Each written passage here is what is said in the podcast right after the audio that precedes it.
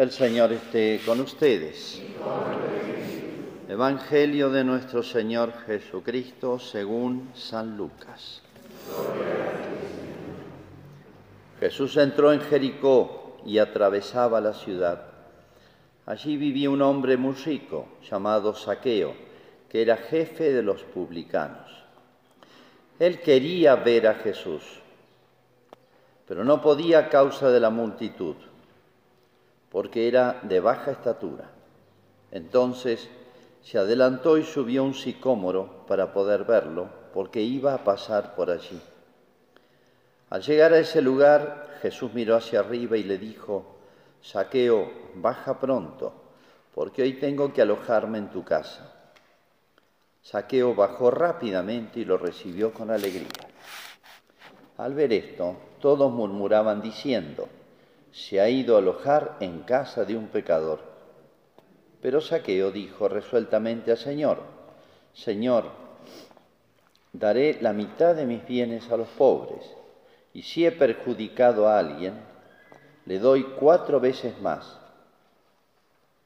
Jesús le dijo, hoy ha llegado la salvación a esta casa, ya que también este hombre es un hijo de Abraham, porque el Hijo del Hombre vino a buscar y a salvar lo que estaba perdido. Es palabra del Señor.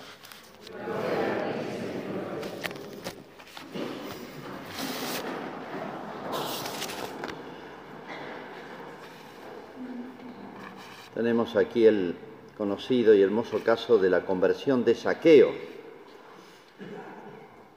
Estamos a diez días de la muerte de Jesús. Son los frutos más, se puede decir, inmediatos, que ya se van como anticipando a la pasión de Cristo, en la cual van a haber también grandes y sorprendentes conversiones. Más cerca del sacrificio de Cristo, más cerca de la ofrenda de Cristo, vamos a ver las conversiones más ruidosas, se puede decir. Dice que entraba Jesús en Jericó. Aquí había curado un ciego. ¿Se acuerda? Un ciego mendigo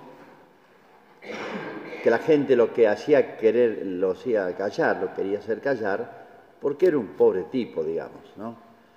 Ciego, mendigo, imagínense este, todas las miserias juntas. Sin embargo, Jesús lo cura, como lo destaca entre todos, dice la multitud lo hacía callar, no lo molestes.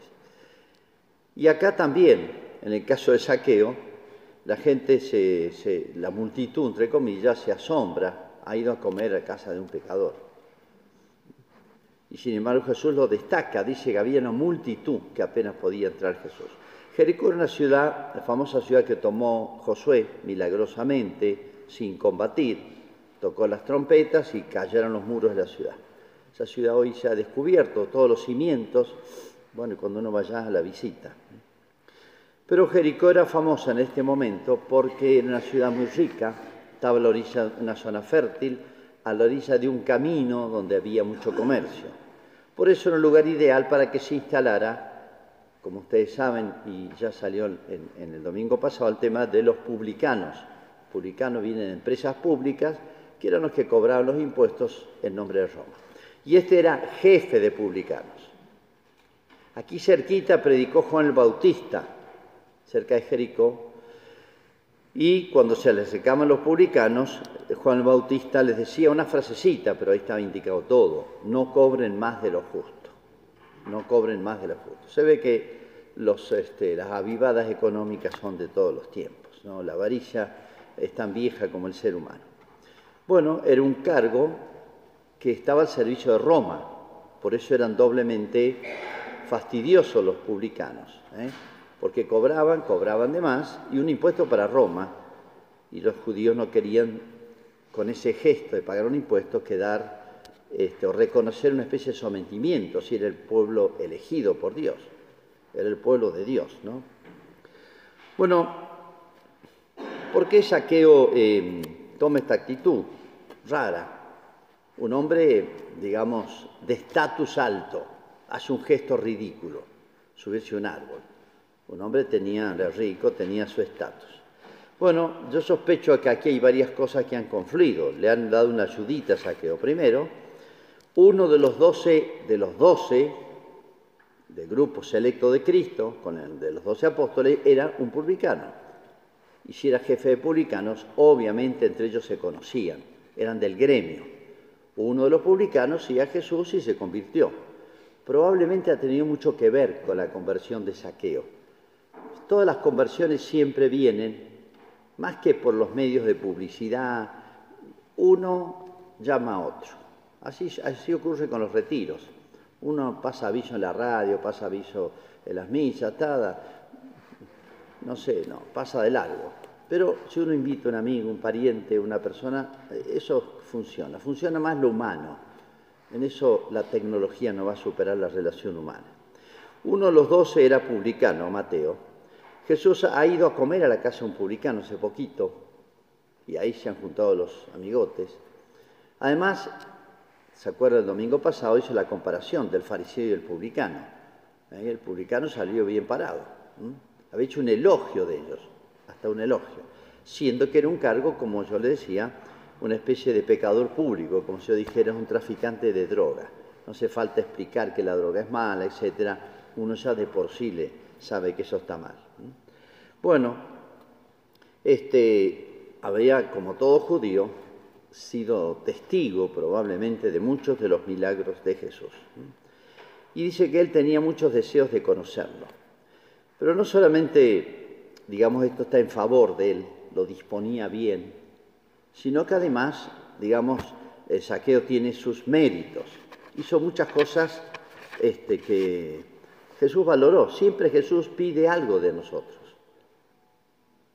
Cuando hace la multiplicación de los panes, dice, bueno, a ver, ¿cuántos panes tienen? Traigan algo. Cuando hace el famoso milagro de la boda de Caná, dice, llenen las tinajas. Él podría haber hecho el milagro de cero, sin agua. Había que buscar el agua lejos. Llenen las tinajas. 600 litros de agua hay que acarrearla. Llenen las tinajas. Traigan los panes. Hagan algo. Siempre hay que hacer algo. Y eso Jesús lo multiplica por 100, por mil. ¿eh? Pero siempre la acción de Dios no eh, eh, desatiende, no desconoce, no prescinde jamás de la acción nuestra. Si nos dio la libertad es para que lo usemos y la usemos bien. ¿Y Saqueo hizo algo? Sí. Hizo varias cosas buenas. Primero, superó el respeto humano que se dice. Pasó el ridículo. Tal vez no era querido en la ciudad ahí, por su cargo, por su por su oficio. Entonces muchos no le hicieron mucho lugar, aunque era una persona importante. Él viviría en una de las, casas lindas que habían en, las afueras de la ciudad. Pero él se, busca, se hace su tiempo, yo diría, y tiene creatividad, imaginación. Fíjense, cuando uno le interesa algo, tiene tiempo. Uno tiene tiempo para lo que le interesa. Si uno quiere saber qué, hay en el fondo del corazón de cada uno, que a veces nos desconocemos, hay que ver para qué disponemos de tiempo, para qué allanamos las cosas, para qué tenemos creatividad. Cuando uno invita a una conferencia, a un retiro, ya que hemos hablado de eso, y uno dice, mm, tengo que hacer tal cosa, siempre tenemos que hacer cosas. Nunca uno tiene los días absolutamente vacíos, pero uno jerarquiza. Uno tiene tiempo para lo que ama, por lo que quiere, según una escala. ¿eh? Por eso es muy importante esto para conocerse a sí mismo. Yo digo, Saqueo tenía un gran deseo de conocer a Jesús, porque si no hubiera dicho, no, esto es muy complicado, no lo voy a ver, hay mucha gente, eh, tengo mucho que hacer, tendría mucho que hacer, era jefe de publicanos. ¿eh? Este, hasta él, la gente, fíjense, la gente no le ayuda para nada, al revés ha ido a comer a la casa un publicano. Pero bueno, él vence los obstáculos, vence todos los obstáculos. Y bueno, Dios lee lo que hay en el corazón. Acá sería interesante hacer un análisis en la vida de Cristo, cómo las estadísticas nos, a las que tanto rendimos culto hoy, los números, los porcentajes, las estadísticas, la mayor parte de la gente opina esto, opina aquello, y eso mueve a la gente. Ah, nos cuesta ir contracorriente, nos, nos cuesta pensar por nosotros mismos, aunque pensemos que somos tan autónomos en nuestro pensamiento, en nuestro querer, en nuestras decisiones. Lo que hace la mayoría mueve. ¿eh? Eso está requete estudiado y hoy ya vieron estadísticas para todo. Para todo hay empresas se dedican a hacer estadísticas y condicionan los criterios de la gente. La propaganda, ¿cómo funciona? En base a eso. Si no, nadie haría propaganda, que sale carísimo. O sea, la vulnerabilidad nuestra. Aunque pensemos que somos tan autónomos en nuestro pensamiento, en nuestras decisiones, en nuestra libertad, somos cada vez más hombres masas. ¿Qué es el hombre masa? El que no piensa, el que lo llevan con una frasecita, con un eslogan, que si uno lo analiza un poquitito es una locura, una tontera, lo que sea. Bueno, las multitudes, y eso que dicen también, el pueblo siempre tiene razón, el pueblo nunca se equivoca, las mayorías tienen razón. No, al revés, en general no tienen razón. La vida de Cristo lo atestigua. Acá la mayoría está contra saqueo, tiene que luchar contra la mayoría. ¿No se dan cuenta que si saqueo, hagamos, partamos de que era mal tipo, que su oficio no era muy honesto, ni muy recto, ni muy limpio. Pero si este tipo quiere ver a Jesús, bueno, ayudémoslo. O sea, alegrémonos de que un tipo malo se haga bueno. Jesús no le hace mal a nadie. El que se acerca a Jesús sale mejor. Jesús no es un blando, no es un condescendiente. Jesús no anda captando votos a cualquier precio. Por donde pasa Jesús, el que se dispone le hace bien. O sea, eso sería el razonamiento normal.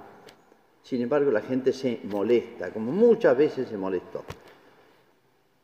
Incluso con el pobre ciego, entonces, fíjense, lo que se llama la mayoría, la multitud, que uno dice, ¿dónde sale esto? ¿Por qué la gente va con tanta facilidad donde van todos? Y bueno, es parte de las... Hay que observar esto en la psicología humana, es así, ¿no? La mayoría va para un lado, va para otro, dicen que dijo, no les digo las cosas que a veces se afirma, todos dicen esto, se equivoca. La mayoría va a condenar a Cristo. Bueno, eh, saqueo, es verdad que hay muchas cosas que, digamos, son un vientito a favor, una ayudita para saqueo, todo lo que le ha visto hacer a Cristo y los últimos datos de los, cómo ha tratado a los publicanos. Pero tiene sus grandes méritos saqueo. Y lo que me hacen ver de los méritos es que Cristo lo trató de una manera única. ¿eh? Fíjense cómo Dios ve los corazones. Acá no se apoyó en la mayoría. La mayoría rechaza saqueo. Bueno, por algo será. No, eh, Jesús lee el alma, los corazones. Y por eso le hizo un gesto realmente único. No hay otro caso donde Jesús se, invite, no se coló, por supuesto, no. Saqueo feliz ni se animó a invitarlo, simplemente él se contentaba con verlo. Como esa mujer que decía, enferma, que tenía hemorragia, dice, con solo tocar su manto. Para mí ya eso, ya eso es mucho como el hijo pródigo que quiere volver y dice, aunque sea le decir a papá, tratame como el último de tus jornaleros. Y se sorprende porque el padre supera sus expectativas. Ni lo deja hablar, le hace una fiesta. En aquella mujer que dice, con solo tocar su manto, y Jesús dice, ¿quién me tocó? Y, y la trata personalmente y le hace un elogio y tu fe te ha salvado. Lo mismo con Saqueo. O sea, Dios excede nuestros criterios en misericordia, en benevolencia, pero pide un poquito de nosotros, poner pequeño esfuerzo, que Él lo multiplica este, mucho más allá de lo que nosotros sospechamos. Bueno, no solamente habla bien de saqueo todos estos gestos que hace, sino lo que vino después. Jesús fue a su casa. Imagínense, Jesús, personaje importante, conocido en todo Israel, fue a la casa de Saqueo personalmente. Imagínense el privilegio para Saqueo. Y Saqueo dice esa frase tan hermosa que expresa su conversión. Y Cristo, ciertamente este hombre se convirtió, ¿no? Dice, Señor, daré la mitad de mis bienes a los pobres. Era rico, era muy rico. Dice, daré la mitad de mis bienes a los pobres. Y si he perjudicado a alguien, daré cuatro veces más. ¿Por qué dice esto saqueo? Él estaba en contacto con los romanos porque era digamos, un empresario que estaba al servicio de cobro de impuestos para Roma. Y, y él era judío. La ley judía decía, cuando una persona roba un cordero a otro, alevosamente, sin necesidad, sin equivocación, o sea, un robo liso y llano, robo, robo, tenía que pagarle, devolverle cuatro corderos. Eso habría que ser en la Argentina. La ley judía dice cuatro veces. ¿Por qué el cordero? Porque el cordero no solamente era el animal de los sacrificios, sino que el cordero era muy útil, sobre todo por la lana, por muchas cosas, ¿no? Así que eh, eran pastores sobre todo de corderos, ¿no? Los rebaños eran casi todos de corderos. Y la ley romana era más dura que la ley judía. Para todos los que llamaban furta manifesta, o sea, eh, eh, robo liso y llano, robo, robo, sin atenuantes, todo robo, no solamente el cordero como la ley judía, tenía que dar cuatro veces más. Eso es la ley antigua. Fíjense, eran más estrictos que nosotros en lo que debería ser. Y entonces él dice, daré la mitad de mis bienes a los pobres, ya eso es muchísimo. Y si alguien ha cometido una injusticia, daré cuatro veces. O sea, va más allá de la ley judía, que es la que regía para él, porque era funcionario romano. O sea, se acoge a la ley romana que era más dura, voluntariamente, no Roma no se le exige, su conciencia. Dice, me voy ya que he sido funcionario de Roma, he trabajado para Roma, me voy a acoger a la ley romana que es más dura. Daré cuatro veces más si alguien he defraudado. Es un gesto, los dos, en el ámbito de la economía, de la generosidad con sus bienes, realmente eh, muy claro de su conversión. A veces nos convertimos en la cabeza nomás. Sí, ahora voy a mí, se me convertí. Pero el resto de la vida cuesta convertirse, es un largo camino. ¿A qué me refiero con el resto de la vida? En los bienes materiales. Conozco muchas personas muy ricas, supermillonarias, que van a misa, bautizan a los hijos, mandan a sus hijos a la escuela católica, pero no le tocan un peso. ¿Por qué? No, eso no se toca. O sea, la conversión, la vida cristiana, la generosidad no llega hasta ahí llega, son mini conversiones o conversiones superficiales o cristianismos superficiales. En la antigüedad, en la Argentina, en todo el mundo, pero en la Argentina, y hoy se conserva mucho en México, eh, miren, no hay ningún problema, me decían curas amigos, si vos querés hacer un colegio, una iglesia, la gente, no digo rica, sino también, pero hasta los pobres, te dan y, basta que vos digas, quiero hacer esto, la gente te dona, te dona, te dona, dice en poco tiempo, eh, no hay problema económico. Pero México es un país pobre como la Argentina, sin embargo, la generosidad mucho más grande. Y en la antigüedad, todas las grandes iglesias, colegios, instituciones, la obra gigantesca de los salesianos en la Patagonia, pero construyeron hasta universidad, hospicios, hospitales, todo lo hicieron los salesianos en el siglo pasado con donaciones de gente de Buenos Aires. Iban y pechaban a los ricachones allá. ¿eh? Hoy no le sacan un peso a nadie, sobre todo los más ricos. Bueno, ¿por qué? Porque es difícil que llegue ahí. O también es difícil la conversión llegue a lo que podemos llamar la cultura. Una persona, póngale un profesional, sobre todo algunas profesiones, por ejemplo psicología, este, literatura, filosofía, eh, política, este, el, ámbito, el ámbito de la comunicación, en fin, todo lo que tenga que ver con lo cultural, donde influye mucho la concepción cristiana, y personas que se convierten, pero les cuesta rehacer el pensamiento, la visión histórica, la visión del hombre, la visión de la sociedad, la visión de la familia. O sea, ha recibido una mala formación en la universidad, pero para que la fe, que la luz del Evangelio llegue a toda su profesión, por así decir, a su modo de pensar, a sus criterios, a su lenguaje, a todo lo que podemos llamar la cultura de una persona, son años, son años. Y a uno le ha pasado, a mí. Yo he recibido buena formación religiosa, familia, colegio, todo, pero había algunas cositas que rectificar, qué sé yo, en la visión de la historia, en la visión de, muchas cosas del ámbito de, lo humano.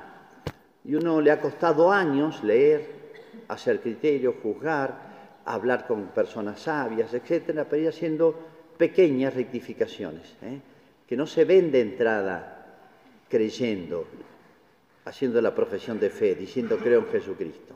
O sea, la luz del Evangelio es capaz de llegar hasta el fondo del alma a todos los pensamientos, la manera de ver las cosas, la manera de tocar la voluntad, los amores, este, las preferencias, los gustos, la, manera de pensar que yo tenía. Entonces, eh, yo digo, un saqueo tiene ese mérito. Se puede decir, la conversión de saqueo fue como un relámpago, como la de San Pablo. San Pablo era, era judío, sí, era religioso, sí, muy religioso. Pero de a poquito, toda su, lo que se dice su cosmovisión, o como se dice técnicamente, su forma mentis, su manera de pensar, la tenía forjada en el fariseísmo y que era una deformación de la verdadera religión de Israel. Cuando San Pablo se convierte, era perseguidor de los cristianos. Para él era, era como una monstruosidad ser seguir a Cristo. Los perseguía a muerte. Y esa luz del Evangelio lo convirtió de un saque todo, hasta el último rincón de su alma. No obstante, dice, San Pablo se fue tres años a hacer una especie de retiro y estudió todo lo que había estudiado de nuevo para rectificarlo. Tres años se fue a Arabia a una especie de retiro. Yo creo que, ¿qué ha hecho ahí? Ha releído toda lo que podemos llamar la escritura y ha rectificado su pensamiento en un montón de cosas que poquito a poco se iba deslizando los errores. Y muchas veces sostenemos errores y somos cristianos.